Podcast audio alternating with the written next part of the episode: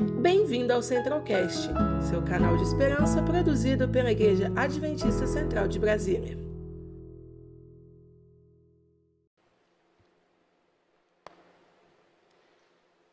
Bom dia, queridos irmãos. Bom sábado para todos.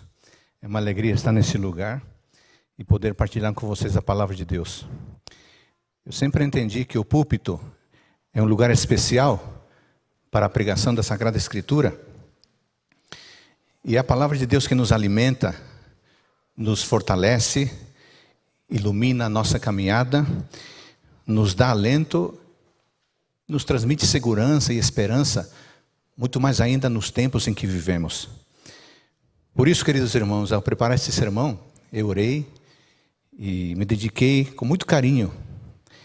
Dediquei um bom tempo para pensar com calma, refletindo sobre tudo o que eu iria falar hoje.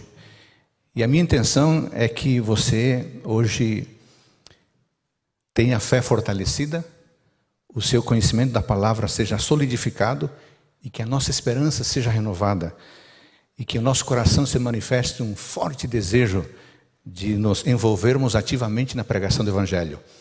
Porque, afinal de contas, nós já percebemos com os nossos olhos que o relógio profético está bem adiantado. Hoje eu quero falar da identidade do povo remanescente. E eu quero estudar um verso bíblico com vocês. Na verdade, uma frase de um verso bíblico no livro de Apocalipse. Então, eu queria que você me acompanhasse. Também damos as boas-vindas aos nossos amigos e amigas que nos acompanham nas redes sociais, na, tanto no YouTube quanto na, no perfil de Facebook da Igreja Central de Brasília. Apocalipse capítulo 12, versículo 17. Você tem a sua Bíblia? Pegue a sua Bíblia aí, por favor, e acompanhe. Nós leremos alguns versículos, mas este de Apocalipse 12, 17 é o versículo principal que estudaremos nessa manhã.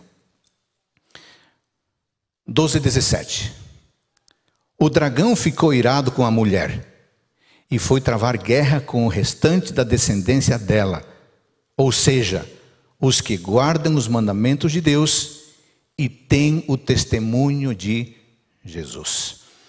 Esse texto, como vocês percebem, fala de claramente que o, as pessoas do povo remanescente, do povo de Deus, têm duas características marcantes. Qual que é a primeira? Guardam os mandamentos de Deus. E a segunda, têm o testemunho de Jesus. Hoje eu queria tratar apenas da primeira característica. Guardam os mandamentos de Deus. Por isso que eu intitulei o sermão de hoje A Identidade da Igreja Remanescente, Guardar os Mandamentos de Deus. Quem sabe numa outra ocasião possa ser abordado o segundo aspecto, que é o testemunho de Jesus. Uma pergunta básica para começar. Estamos falando que trataremos do tema identidade do povo remanescente. Mas o que é identidade? Se você buscar num dicionário de filosofia, é, vai dizer que identidade é essência. Identidade é essência. E aí surge uma segunda pergunta: qual que é a essência do cristão? Qual que é a essência do adventista? Bom, essa é a pergunta ampla. Exigiria respostas de diversas perspectivas. Mas eu queria dizer para você, sugerir para você que uma boa resposta a essa pergunta está nesse livro aqui, ó. Nisto cremos. Se você não tem esse livro ainda, eu sugiro fortemente que você o tenha. Sabe por quê? Porque este livro, de maneira resumida, apresenta 28 aspectos da nossa identidade como adventistas. E, na verdade, o que este livro faz é levar-nos à Bíblia, porque a base deste livro é a Bíblia. Eu preparei um pequeno slide que eu queria que fosse projetado agora, onde eh, há uma esqueminha muito interessante quando você for ler este livro que ajuda você, porque você sabe que todo livro tem intenção de responder uma ou algumas perguntas, e este livro não é diferente. Ele tenta responder algumas perguntas. Por exemplo, se vocês puderem colocar o primeiro slide, as crenças 1 a 5, são 28, as crenças 1 a 5 respondem à pergunta: qual é o principal fundamento da realidade? As crenças 6 e 7 respondem à pergunta: quem somos nós? As crenças 8 a 10 respondem às duas perguntas: o que está errado? E qual a solução para o que está errado? As crenças 11 a 23, a sessão mais longa, respondem à pergunta: considerando todo este cenário, como devemos viver? E as crenças 24 a 28 respondem à pergunta: afinal de contas, para onde vamos? É o que nós chamamos de doutrina dos eventos finais ou escatologia. Aí que está, eu lanço um desafio logo no início do meu sermão. Se você quer ter uma boa leitura em tempos de pandemia, de quarentena, procure esse livro. No site da adventistas.org, eh, você pode fazer o download dele de graça. É só ter um tempinho e dedicar um tempo maior para a leitura. Mas eu quero fazer um esclarecimento da palavra mandamento, porque o, texto que nós lemos, se você está lembrando, Apocalipse 12, 17, diz que o dragão ficou irado com a mulher e foi travar guerra com o restante da descendência dela, ou seja, os que guardam os mandamentos de Deus. Eu quero fazer um esclarecimento sobre a palavra mandamento. Esse versículo que acabamos de mencionar, Apocalipse 12, 17, menciona a palavra mandamentos. E você sabe, a, a, Bíblia no Novo Testamento foi escrita quase em sua totalidade no idioma grego. E no idioma grego, mandamento é a tradução do substantivo entolê, que significa comando, ordem, lei. Na literatura do Novo Testamento, esta palavra mandamento se refere às instruções dadas pelo povo, por Jesus ou por Deus. Além disso, poderia se referir a um, a um único mandamento, como a lei de Deus, ou a todas as ordenanças de Deus, na sua, no, na sua generalidade. Mas aqui no livro de Apocalipse, a palavra, o substantivo entolê, é encontrado apenas duas vezes, somente duas. A primeira vez eu já acabei de ler. E a segunda oportunidade está em Apocalipse 14, 12, que certamente você também conhece, mas vale a pena a gente ler. Então, a palavra mandamento, no substantivo entolê, aparece no Apocalipse 12, 17 e também no 14, 12, que diz assim: Aqui está a perseverança dos santos, que guardam o quê? Os mandamentos de Deus e a fé em Jesus. Perceba que a ideia é exatamente a mesma de Apocalipse 12, 17 e Apocalipse 14, 12. A expressão guardar os mandamentos de Deus, como você notou, é mencionada em ambos os textos. O que, que isto sugere? Quando um autor repete a mesma ideia duas vezes, o que, que isto sugere? Que na teologia desse autor e na teologia da Bíblia, essa expressão é sumamente e particularmente significativa. E outra ideia que fica clara é que os mandamentos provêm de Deus, não são da igreja, não são do pastor. Pastorzinho, a gente gosta muito de você, mas os mandamentos não são seus. Que bom, né? Os mandamentos são de Deus. Originam-se em Deus. E aos nossos amigos que nos visitam hoje, provavelmente alguns que nos visitam e que nos acompanham e nos visitam, eu queria lembrar também que nós, adventistas do sétimo dia, sempre temos considerado a expressão mandamento de Deus como se referindo aos dez mandamentos de Êxodo 20. E essa não é uma interpretação particular da igreja, mas essa percepção está embasada, inclusive, no livro do Apocalipse. Não dá tempo para entrar em detalhes, mas eu queria rapidamente estudar com vocês uma, um aspecto interessante da, da, dos mandamentos de Deus no Apocalipse. Muita gente diz, ah, os mandamentos de Deus eles aparecem no Antigo Testamento. No Novo Testamento a gente não tem uma ideia clara. Sério? Isso não é verdade. O Apocalipse menciona de maneira direta e indireta os mandamentos de Deus. Vocês acompanhem comigo aqui alguns textos, vocês vão perceber como isso se manifesta. Menção aos dez mandamentos no livro de Apocalipse. Comecemos, eu não peguei todos os textos, eu escolhi alguns, mas eu quero começar com Apocalipse 9, 20 e 21. Seria interessante se você pudesse ter uma caneta e sublinhar esses textos, para você depois estudá-los com calma em casa e conferir se de fato é assim que está sendo, como está sendo pregado. Apocalipse 9, 20 e 21. Eu vou ler aqui. 9, 20 e 21. O resto da humanidade, isto é, aqueles que não foram mortos por esses flagelos, não se arrependeu das obras de suas mãos. Eles não deixaram de adorar os demônios os ídolos de ouro, de prata, de bronze, de pedra e de madeira, que não podem ver, nem ouvir, nem andar. Também não se arrependeram dos seus homicídios, nem das suas feitiçarias, nem da sua imoralidade sexual, nem dos seus furtos. Preste atenção. Toda vez que você ler a Bíblia, preste atenção às palavras, preste atenção às frases, porque na Bíblia as palavras são significativas. Desse texto que acabei de ler, eu quero chamar a atenção de vocês para quatro, quatro frases que estão conectadas ao mandamento de Deus. Observe ali, observe a expressão: eles não deixaram de adorar os demônios e os ídolos, nos lembra o segundo mandamento. O que, que, diz o segundo mandamento em Êxodo 24 e 5? Não faça para você imagem de escultura, não adore essas coisas, nem preste culto a elas. Percebe? A expressão do texto que acabei de ler, Apocalipse 9, a expressão também não se arrependeram dos seus homicídios, nos lembra qual mandamento? O mandamento não mate, Êxodo 20, 13. A expressão que acabei de ler, sua imoralidade sexual, nos lembra qual mandamento? O mandamento não cometa adultério, Êxodo 20, 14. A expressão nem dos seus furtos nos lembra qual mandamento? O oitavo mandamento, Êxodo 20, 15. Você, observou como os mandamentos de Deus estão na estrutura do livro de Apocalipse? É por isso que João insiste em que o remanescente e os santos guardam os mandamentos de Deus e a fé em Jesus, e ao longo do seu texto ele espalha os dez mandamentos. Mas não é só isso, eu queria ir para um segundo exemplo, para alguém não pensar que a gente só se baseia ou só tem Apocalipse 9 para citar. Avancemos um pouquinho, Apocalipse 10, 5 e 6. Então o anjo que via em pé sobre o mar e sobre a terra, levantou a mão direita para o céu e jurou por aquele que vive para todo sempre, o mesmo que criou o céu, a terra, o mar e tudo o que neles há, dizendo. E aí o texto continua. Observou com calma? A expressão, o mesmo que criou o céu, a terra, o mar e tudo o que neles há, nos lembra qual mandamento?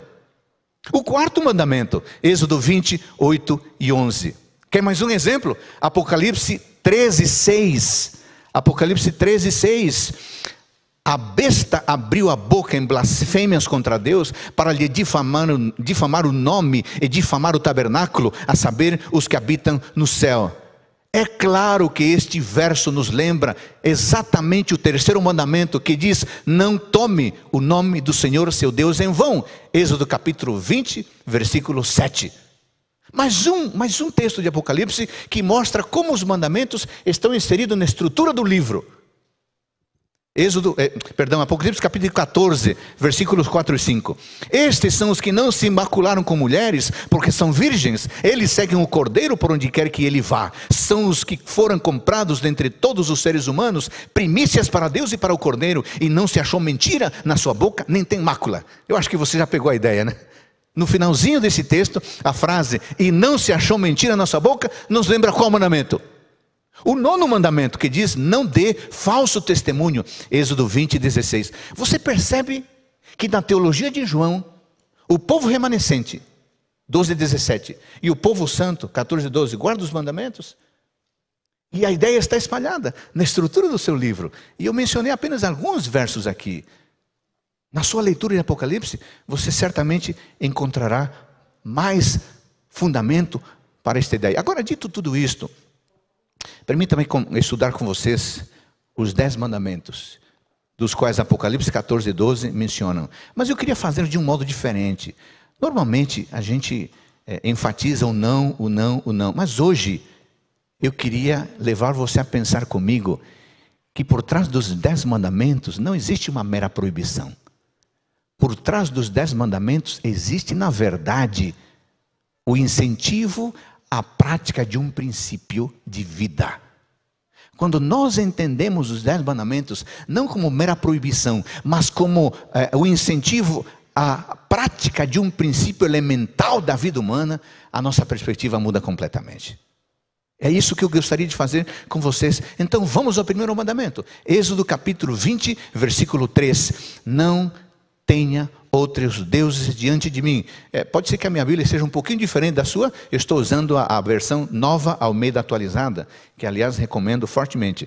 Primeiro mandamento, Êxodo 23: Não tenha outros deuses diante de mim. Sabe qual é o princípio do primeiro, primeiro mandamento? A lealdade. É como se Deus estivesse dizendo assim: meu filho, minha filha, seja leal a mim. E certamente, queridos irmãos e amigos, a lealdade é uma das mais importantes características humanas. O que é lealdade? O que significa ser leal a Deus? Lealdade, irmãos, é compromisso, lealdade é responsabilidade, lealdade é prometer e cumprir o que foi prometido, lealdade é oferecer confiança, mas também oferecer confiabilidade. Ser leal a Deus significa honrar o compromisso que fizemos de viver para Ele como filhos e filhas dele, é viver com responsabilidade diante dele. Ser leal a Deus é prometer e cumprir o que foi prometido. Ser leal a Deus é viver de tal forma que Ele confie em nós como seus dignos representantes aqui na terra. E a pergunta é: será que eu sou leal a Deus? Segundo mandamento, Êxodo 24. Não faça para você imagem de escultura. Sabe qual é o princípio do segundo mandamento? Culto correto a Deus. O que Deus está dizendo, olha, você que já me reconheceu como seu Deus, segundo passo, adore-me da, da forma correta. Não como você quer, mas a como eu gostaria de ser adorado. Irmãos queridos, isto altera toda a nossa percepção do que seja adoração. Muitas vezes, no ímpeto de saciarmos as nossas emoções, nós achamos que adoração é fazer toda uma liturgia ao meu agrado. Nada poderia ser mais equivocado do que isso. Adoração consiste em nos aproximarmos de Deus numa liturgia que seja do gosto dele. Bom, isso em primeiro lugar, o gosto dele. Agora, eu queria, eu queria levar você a pensar o seguinte: quantos aqui são casados? Por favor, levantem sua mão. A grande maioria. Quantos aqui são noivos, já quase vão se casar. Ou tem alguns. Quantos estão namorando? Poxa, é verdade, casados também namoram. Mas eu fiz essa divisão para falar que namorados são aqueles que não assumiram ainda os votos do casamento, é nesse sentido. Muito bem, tem um outro que, que está namorando. Deixa eu falar uma coisa para você. Aqueles que são casados, aqueles que assumiram um compromisso sério de relacionamento, sabem que a exclusividade no relacionamento é algo fundamental. Nenhum namorado, em sã consciência, admite que sua namorada partilhe suas afeições com outros. Nenhuma namorada, em sã consciência, admite que seu namorado carrega uma foto dela e de outras na sua carteira. Você já pensou, menina? No dia dos namorados, o teu namorado entregar para você um buquê lindo, com aquele sorriso e você se derrete. Ele diz para você assim: espera um pouquinho, que eu tenho mais seis buquês para entregar, eu já volto para conversar com você. Você terminaria na hora, não terminaria? Sabe por quê? Um relacionamento de compromisso exige exclusividade e também exige lealdade. O primeiro mandamento e o segundo estão conectados. O primeiro fala de lealdade, o segundo fala de exclusividade. Já pensou se o seu esposo sai por aí distribuindo buquês a outras pretendentes? Você não admite isso. Você quer ser exclusiva, exclusivo.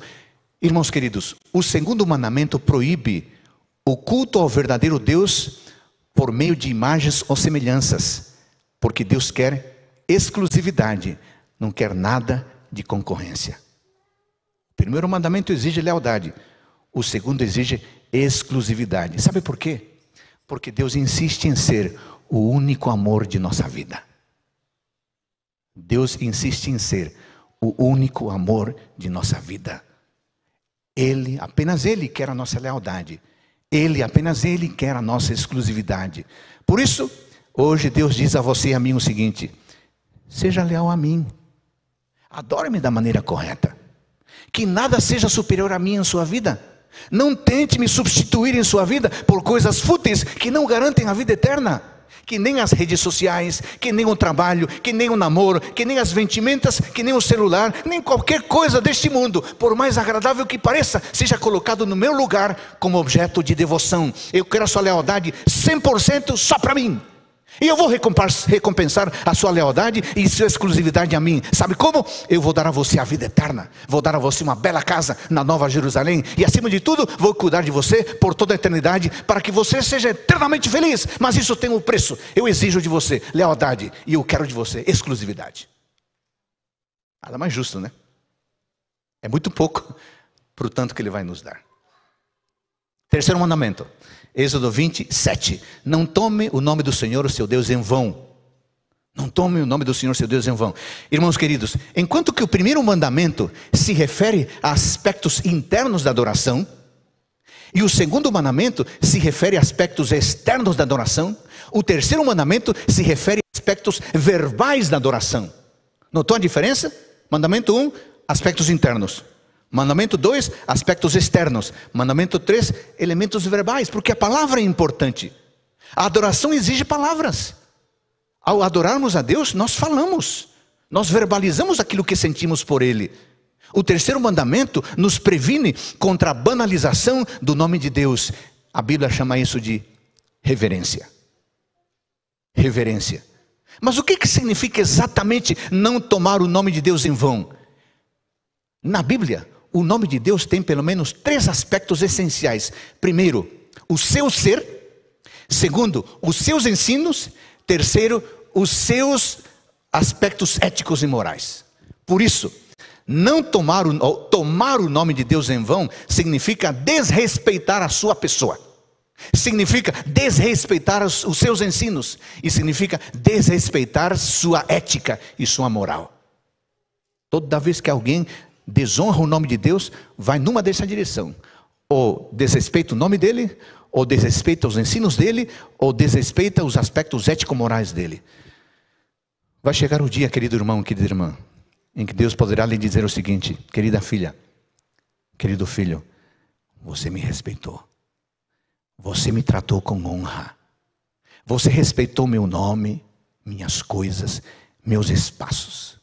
Você se dirigiu a mim com fineza, com educação, com simpatia. Você me tratou com honra e suas ações honraram o meu caráter. Eu estou tão feliz com isso. Muito obrigado por você fazer isso por mim. Eu quero viver com você pela eternidade. Afinal, nós já nos entendemos. Nós já nos respeitamos há muito tempo. Você quer ouvir isso dos lábios de Deus? Eu gostaria. Mas para isso precisamos ser reverentes com Ele. Quarto mandamento, Êxodo capítulo 20, versículo 8, não vou, não vou lê-lo inteiro, apenas a primeira frase. Lembre-se do dia de sábado para o santificar. Para o santificar. Você observou que o mandamento não é apresentado como novo, é apresentado apenas como uma lembrança. Lembre-se porque ele já havia sido instituído. O sábado, irmãos queridos, deve ser lembrado e observado como a memória do Criador. O sábado distingue o verdadeiro Deus de todos os falsos deuses, porque os falsos deuses não criaram, e o Deus verdadeiro, Deus dos céus e da terra, criou. E o sábado é uma lembrança, é um memorial da sua criação e do seu poder criador. E por outro lado, o sábado é um sinal de submissão, de entrega a Ele. Sabe por quê? A razão é muito simples. Eu não sou criador, eu sou criatura. Ainda que eu consiga fazer até algumas coisas importantes, eu devo me lembrar que uma, um sinal vai me acompanhar por toda a minha vida: é o sinal da criaturidade. E esse sinal, irmãos queridos, nos iguala a todos por completo. Você pode ser o empresário rico e o chefe de 5 mil funcionários, não interessa, você é criatura. Você pode ser uma pessoa simples que não tem ninguém no seu comando, não importa, você é criatura. E nisso o sábado promove a criaturidade. Todos somos criaturas. E nisso o sábado promove que existe um Criador que está por cima e está acima de todos nós. E esse é o nosso Criador, o Deus vivo, o Deus de Êxodo 20, versículo 8. Portanto, o princípio que subjaz ao quarto mandamento é o princípio da santidade. E é por isso que nós estamos no templo, no dia de sábado, porque reconhecemos que este é um dia muito especial. Quinto mandamento, Êxodo 20, 12. Honre seu pai e sua mãe, para que você tenha uma longa vida na terra que o Senhor seu Deus lhe dá. O relacionamento entre pais e filhos é universal. Talvez seja o único relacionamento, relacionamento verdadeiramente universal. Sabe por quê? Porque nem todos se casam, nem todos querem namorar, nem todos se tornarão pais, mas todos somos filhos. Todos somos filhas. Por isso, o mandamento não é para os pais, o mandamento é para os filhos. Para os filhos e as filhas. O propósito específico desse quinto mandamento é o respeito que nós, filhos e filhas, devemos aos nossos pais. E o propósito amplo desse mandamento é dizer-nos que há uma ordem e uma lei e há autoridades que devem ser preservadas. Chamo sua atenção para um detalhe importante deste mandamento. Observe que o mandamento não diz obedeça ao seu pai e à sua mãe. Não. O mandamento diz honre ao seu pai e à sua mãe. Qual a diferença entre obedecer e honrar? É grande a diferença. Honrar significa valorizar, significa considerar altamente. Honrar significa ter em grande estima, honrar significa respeitar. Por outro lado, obedecer significa concordar em fazer alguma coisa, significa estar de acordo com uma ordem, mas sem necessariamente ter estima pela pessoa que deu aquela ordem. Sabe que um filho pode obedecer aos pais sem considerá-los. Obedece por medo, obedece por pressão, mas não por honra e não por respeito. Mas sabe o que acontece também por outro lado? Até podemos obedecer sem honrar, mas jamais poderemos honrar sem obedecer. Honrar os nossos pais significa querer o bem deles, significa agir para que se sintam bem Honrar os nossos pais significa ouvir os conselhos deles, viu, meninos e meninas? Honrar os nossos pais significa mostrar-lhes o nosso apreço, o nosso respeito, a nossa admiração, o nosso amor, seja mediante uma mensagem de celular, seja mediante um cartão, seja mediante um presentinho, seja mediante um telefonema, um abraço, um beijo ou uma declaração de amor. Eu vou dizer sem medo de errar: ninguém é plenamente feliz enquanto não estiver em paz com seus pais. Ninguém. Ah, você pode dizer, não, pastor Adolfo, você nem me conhece para falar uma coisa dessas. Meus pais me prejudicaram. Meu pai foi um monstro. Meu pai foi ausente. Minha mãe nunca me deu atenção. Minha mãe nunca me acolheu. Eu acho que você pode ter razão mesmo, porque eu não conheço e você deve ter razão naquilo que está dizendo. Mas a questão que eu estou pondo aqui não é se seus pais fizeram algo de errado com você, não. A questão é outra. A questão é que você precisa acertar as contas com seus pais. E talvez isso implique em você perdoar os pais pela graça de Deus. Você precisa acertar as contas com o passado, as contas com Deus para recomeçar. E só assim você será plenamente feliz. Sexto mandamento. Estou numa corrida contra o tempo aqui. Sexto mandamento. Êxodo capítulo 20, versículo 13. Não mate. Ao ponto. Objetivo. Não mate. Por que Deus proíbe a humanidade de cometer assassinato? Sabe por quê? Porque Ele sabe que você e eu somos assassinos em potencial. Se assim não fosse, esse mandamento não seria para todos, né? Seria só para alguns. Mas porque mandamento é para todos, eu passo a entender que todos temos o instinto do assassinato que carregamos em nosso coração. Todos nós, infelizmente, todos nós temos o instinto de conspiração contra a vida, temos em nosso coração a semente do desrespeito pela vida, está infelizmente incrustada em nossa natureza pecaminosa o desejo de prejudicar alguém. Todos nós, irmãos, sem exceção, todos nós somos assassinos em potencial, e para alguns o assassinato é apenas uma questão de oportunidade. O sexto mandamento nos diz: não importa seu tamanho. Não importa se você é um tigre feroz ou um indefeso gatinho. Lá no fundo, você é um assassino em potencial. Por isso, não mate. A palavra aqui usada para, para não matar, na verdade, é, a implicação, o significado original seria não assassinarás. Esse mandamento ecoa o valor universal da integridade física do ser humano. A mais valiosa possessão do ser humano é sua própria vida. E o crime mais aterrador é tirar a vida. Ao proibir o assassinato, Deus nos ensina que ele detesta a raiz do assassinato. E qual que é a raiz do assassinato, irmãos? O assassinato tem várias raízes: inveja, ódio, raiva, desejo de vingança. Porque se esses sentimentos não existissem, certamente ninguém mataria alguém. Esses sentimentos, inveja, ódio, raiva, desejo de vingança, esses sentimentos nos levam à desvalorização da vida de outro e, consequentemente, à supervalorização da nossa vida, e por isso nos tornamos assassinos em potencial.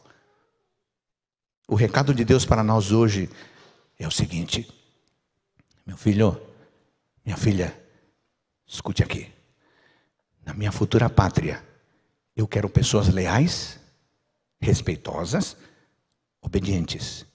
Eu quero pessoas maduras. Eu sei que respeitar a vida do jeito que eu quero é quase impossível. Na verdade, é humanamente impossível. Mas você pode contar com a minha ajuda. Eu lhe dou o Espírito Santo para transformar suas atitudes, permitindo ações cada vez mais respeitáveis, mais responsáveis, e você verá que no final das contas, quem ganha é você. Veja, eu não estou lhe pedindo muita coisa.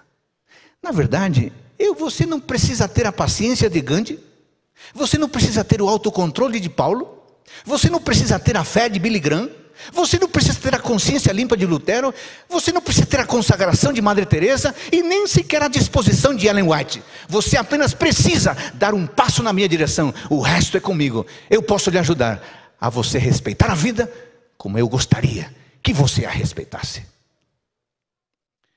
Sétimo mandamento. Êxodo 20, 14. Não cometa adultério. Este mandamento é duro, ele é exigente, porque ele não proíbe tão somente atos de impureza, mas na interpretação de Cristo, no Novo, no, no Novo Testamento, este mandamento proíbe também pensamentos e desejos sensuais ou qualquer prática destinada a excitar os sentidos nessa direção. A pureza é exigida não somente na vida exterior, mas também nos intuitos e emoções secretos do coração. O próprio Cristo declarou ser o mau pensamento ou olhar tão verdadeiramente pecado como é o ato ilícito. Queridos solteiros e solteiras que me acompanham aqui e também na, nas redes sociais, há razões de sobra para que você tenha um namoro e noivado puro. Eu queria lembrar quatro.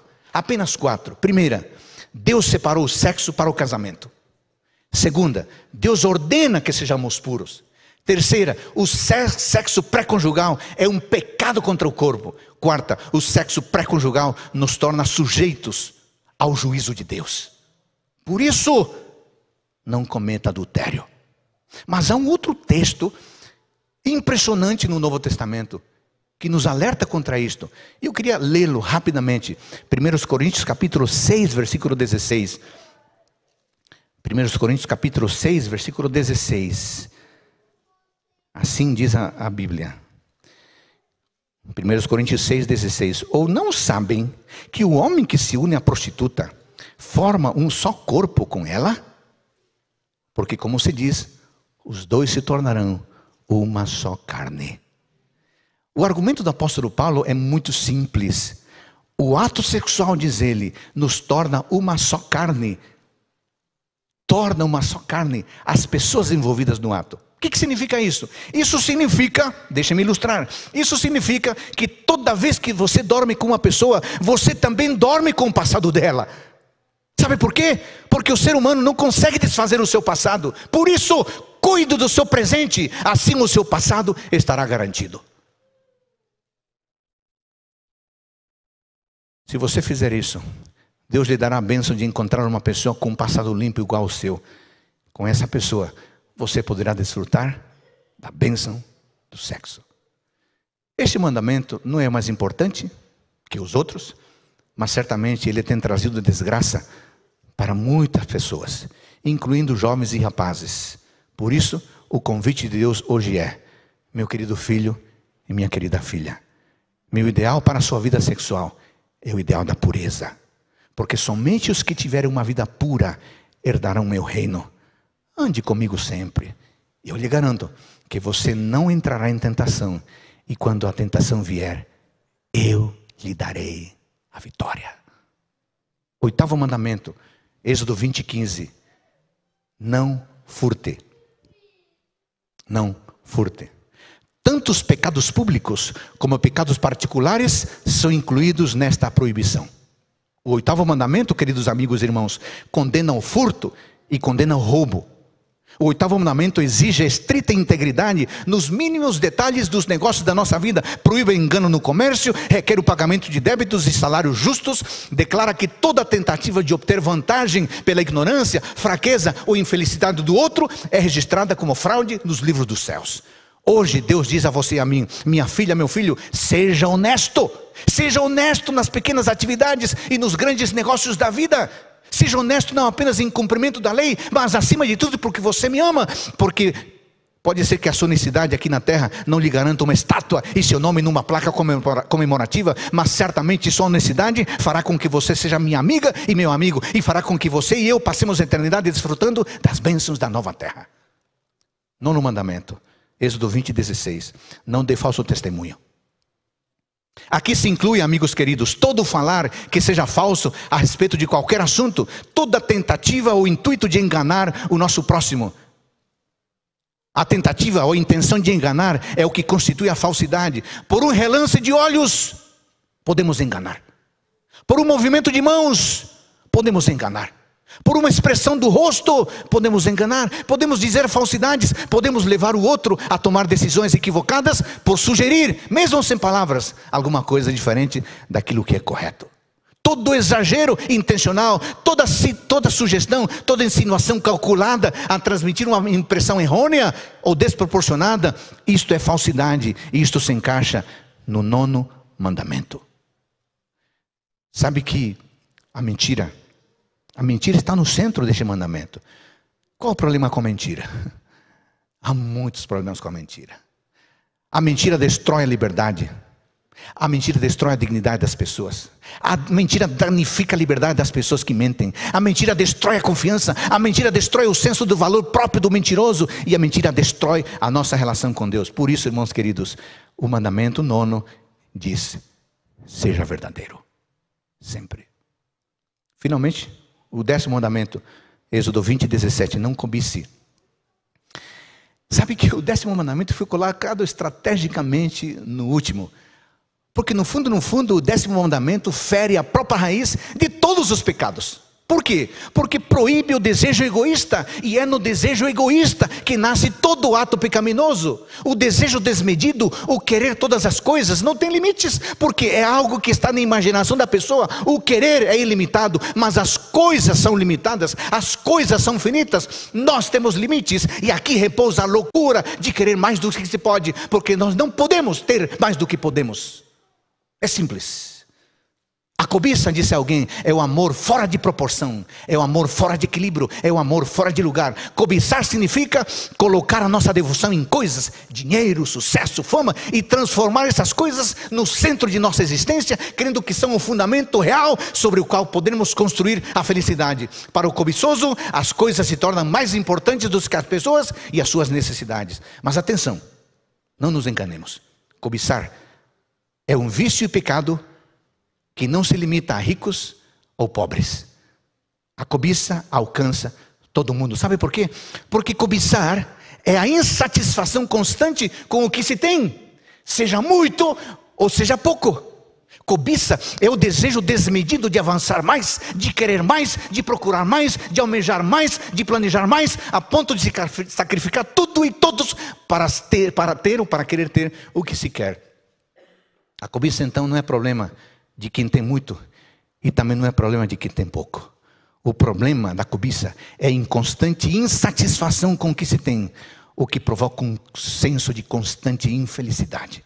É por isso que o apóstolo Paulo aconselha em Hebreus 13:5 que a vida de vocês seja isenta da avareza. Ele diz: "Contentem-se com as coisas que você tem". Sabe que a partir desse texto eu fico pensando o seguinte: esse verso de Hebreus nos leva a afirmar sem medo de errar que a cobiça, irmãos queridos, é um problema teológico. Sabe por quê? Porque Cobiçar é duvidar da capacidade que Deus tem de nos sustentar. Cobiçar é duvidar de que Deus, a seu tempo e ao seu modo, nos dará o que precisamos, embora nem sempre o que desejamos. De modo resumido, tudo que eu disse hoje foi isto aqui, ó. Princípios dos Dez Mandamentos. Você quer ler comigo? Uma vez? Vamos lá? A gente lê o número e a frase. Vamos lá, começando. Um, lealdade. Dois, culto correto. Vocês estão, vocês estão quietinhos? Vamos falar juntos. Vamos lá, começar de novo. Um, lealdade. Dois, culto correto. Três, reverência. Quatro, santificação do sábado. Cinco, respeito à autoridade. Seis, respeito à vida. Sete, pureza.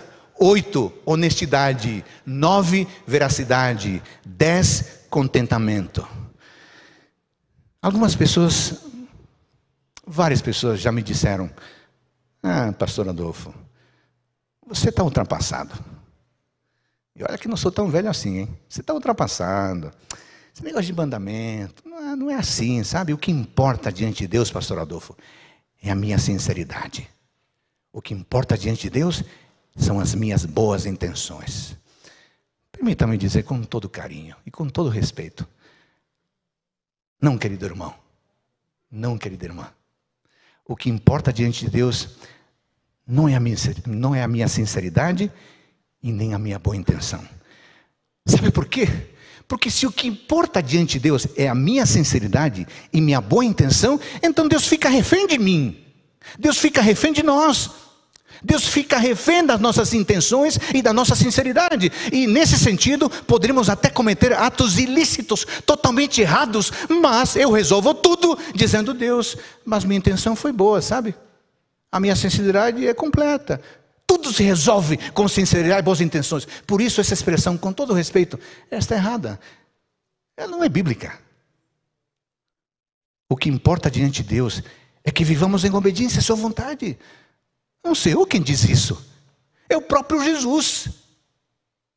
Quer provas? João 14, 15. Se vocês me amam, guardarão os meus mandamentos. Inverte. João 15, 14. Vocês são meus amigos se fazem o que eu lhes ordeno. Ou, se você quiser de outra, ler de outra forma, se vocês não fazem o que eu lhes ordeno, Jesus dizendo, então vocês não são meus amigos. Então, com todo respeito, o que importa não é a sinceridade do meu coração, nem as minhas boas intenções. O que importa é fazer o que Deus ordena. Êxodo 20 é parte das ordenanças de Deus. Se somos parte do povo remanescente, devemos viver como tais. Precisamos obedecer os bens mandamentos. Queridos irmãos, há três coisas que, de acordo com a Bíblia, são absolutamente necessárias para a salvação de todo homem e mulher na cristandade. Essas três coisas são justificação, regeneração e santificação.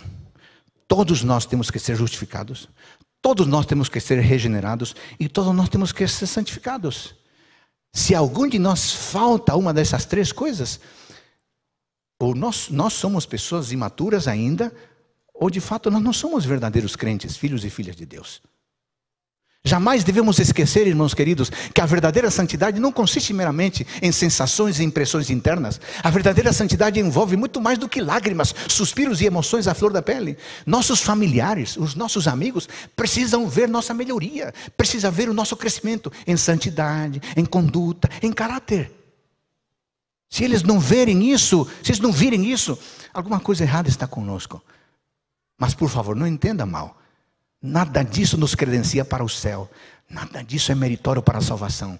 A obediência a Deus não é fruto de nossa disciplina, não. A obediência a Deus é fruto de Sua graça atuando em nós. A obediência a Deus não é algo que é colocado em nossa conta bancária espiritual como sendo o nosso mérito, não. Quando obedecemos, mostramos que a graça salvadora do Senhor está agindo em nós, está operando em nós a transformação necessária para que um dia possamos habitar com Ele na nova terra.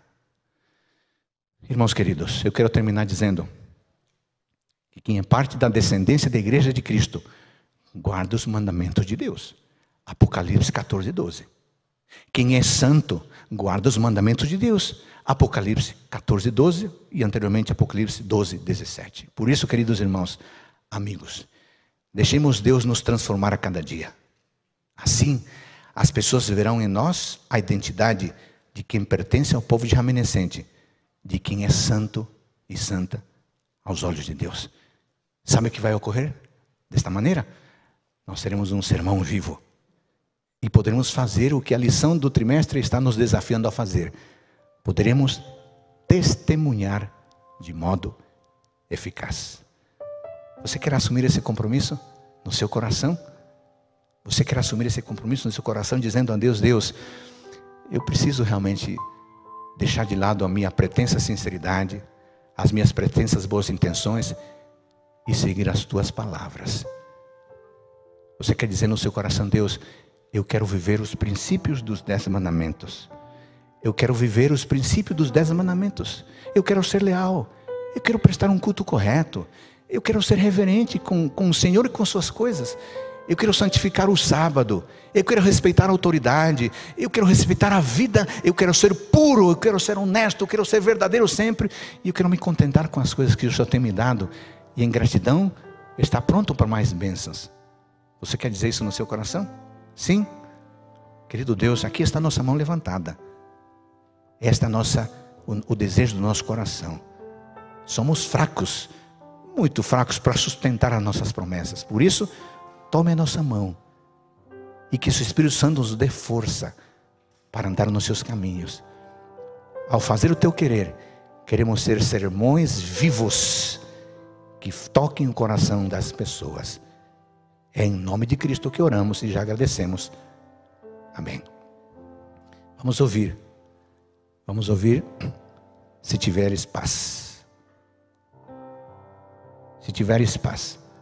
Uma linda música que diz que sentimentos tão incríveis podem trazer a paz de Deus. E esses sentimentos incríveis só podem ser suscitados verdadeiramente pelo Espírito de Deus que habita em nós, provocando em nós desejo de mudança. Escute com atenção. Se tiveres paz, e lembre-se, a paz que provém de Deus.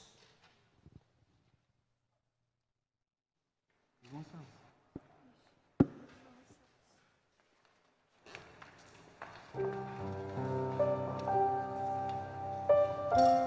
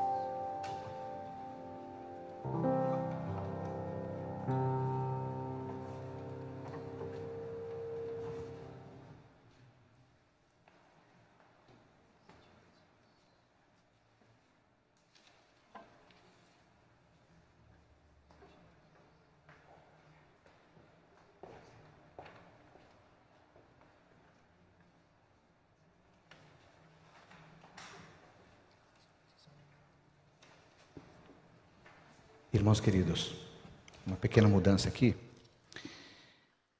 Sabe que, a despeito dos desafios que vivemos, e nos dias difíceis em que vivemos, com suas limitações, temos testemunhado em todo lugar batismos. Pessoas que se entregam a Deus, que encontram Deus.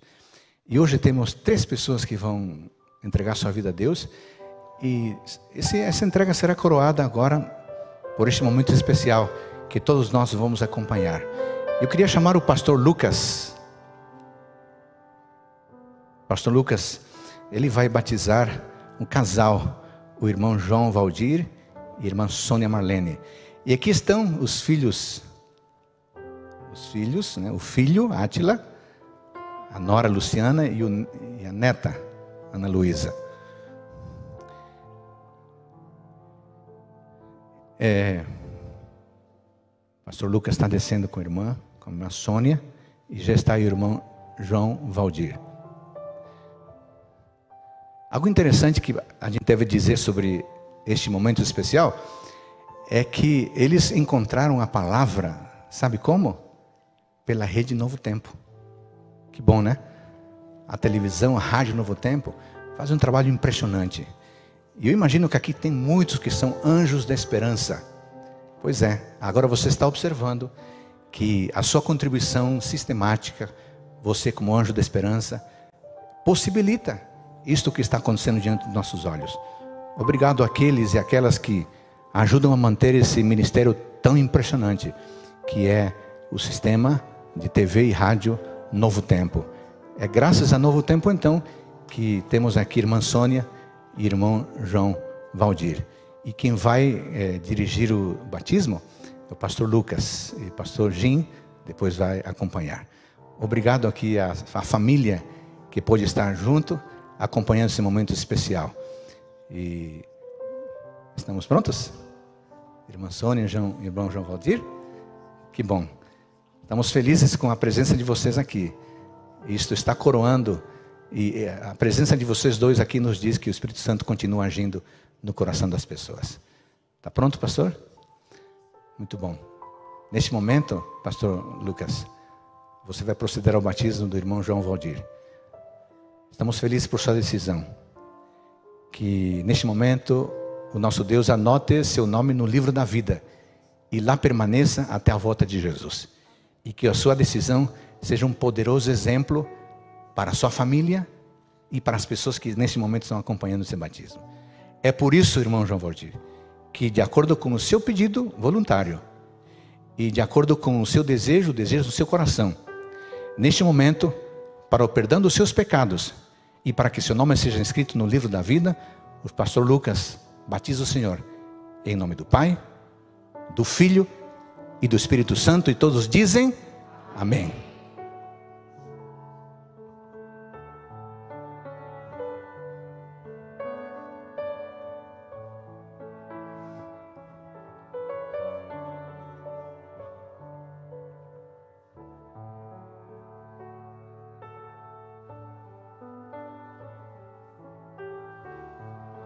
Que benção.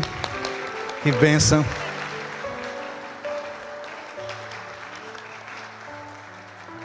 Tomou um pouquinho de tempo, mas por isso vai ser mais marcante ainda.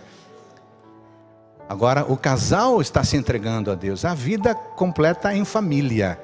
Irmã Sônia, estamos felizes pela sua, pela sua decisão. E neste momento, o pastor Jim vai proceder ao seu batismo. E o seu batismo é uma mensagem poderosa ela está com pressa porque está emocionada, normal, né? Então vamos ser mais rápidos. Pastor Jim, você ali como homem de Deus e com a autoridade que a igreja lhe dá, você agora vai batizar a irmã Sônia para o perdão dos seus pecados e para que seu nome seja escrito no livro da vida. E você vai fazer isso em nome do Pai, do Filho e do Espírito Santo e todos dizem Amém.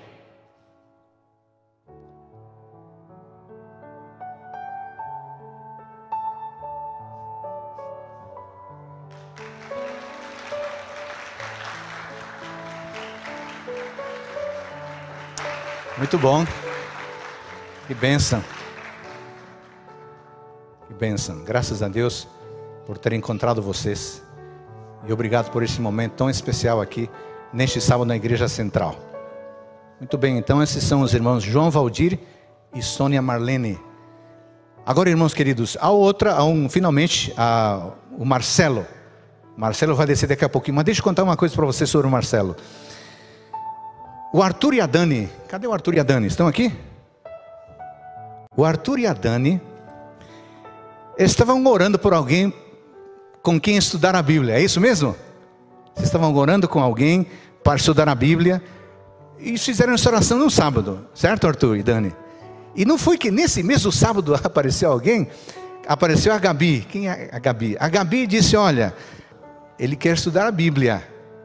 Olha só como são as coisas. O Arthur e a Dani oram. A Gabi se aproxima para dar a resposta que Deus já tinha preparado para o casal. Aí o casal estuda a Bíblia com o Marcelo e o Marcelo se prepara e hoje nós vamos testemunhar a entrega do Marcelo. Não é bonito? Que bênção, né? E observe, são jovens.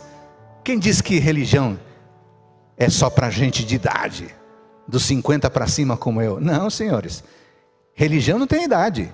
Quando o Espírito chega, ele toca o coração de todo mundo. Prova disso é o Marcelo, que hoje está se entregando às mãos de Deus. Marcelo, você nos deixa muito felizes com a sua decisão, mas se a gente pudesse ver, veríamos o céu em festa, porque você está entregando sua vida a Deus. Tá bom? Por isso que o pastor Jim como ministro de Deus, para o perdão dos seus pecados e para que seu nome seja registrado no livro da vida. Batiza você em nome do Pai, do Filho, do Espírito Santo, e todos dizem.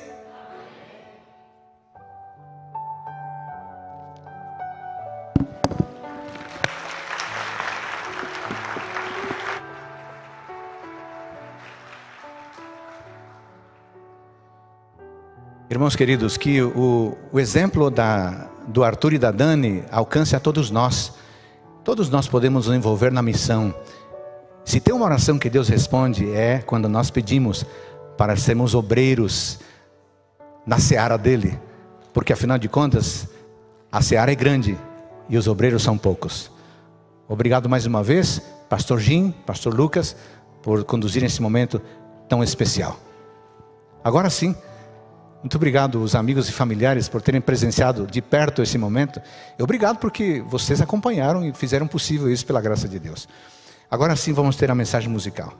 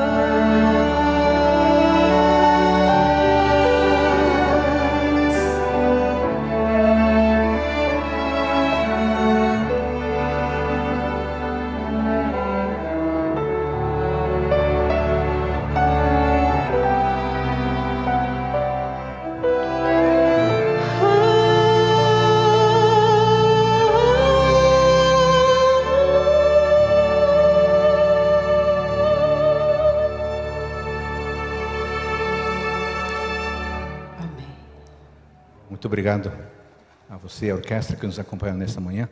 Fique em pé, por favor, para fazermos a oração final. Querido Deus, muito obrigado porque nesta manhã, aqui nesse culto de adoração, podemos refletir na identidade do teu povo. Obrigado por nos levar a tua palavra, ao Apocalipse, ao Êxodo. Tanto o Novo Testamento quanto o Antigo Testamento testemunham da necessidade de seguirmos as tuas orientações, os teus mandamentos. Eles são pesados demais para nós os cumprirmos sozinhos. Por isso rogamos a bênção, a companhia, o poder do Espírito Santo, que nos dê vontade, que na verdade trabalhe em nosso coração, que transforme nossa mente, para que assimilemos aquilo que o Senhor espera e para que vivamos o teu querer em nossa vida.